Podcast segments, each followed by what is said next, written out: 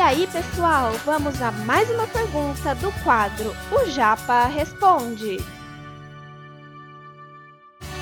Você está ouvindo Redação Cast, o podcast para quem quer uma redação nota mil.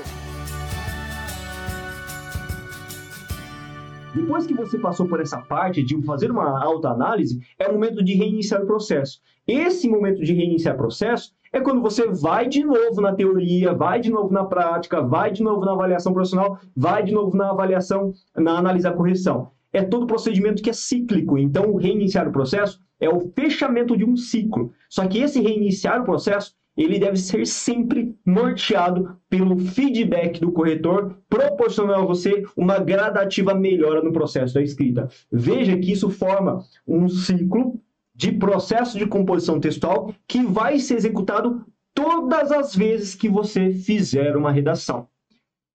Esse processo de evolução ele não vai dar certo se qualquer um desses elementos falhar.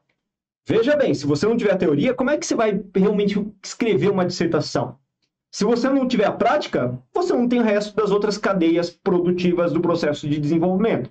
Se você não tiver uma análise de um corretor profissional, não funciona. Se porventura você recusar se aceitar essa produção, essa correção, feedback, também não adianta porque você acaba não evoluindo, porque não dá margem para analisar os seus próprios erros. Então, esse procedimento, dos cinco pilares fundamentais para você melhorar a redação, são fundamentais de sempre caminharem juntos. Não tem como ser diferente, beleza?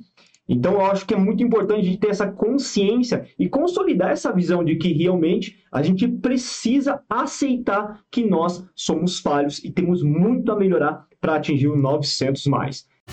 Esse conteúdo é um oferecimento da Corrija-me, a plataforma preferida no ensino de redação. Saiba mais em corrijame.com.br.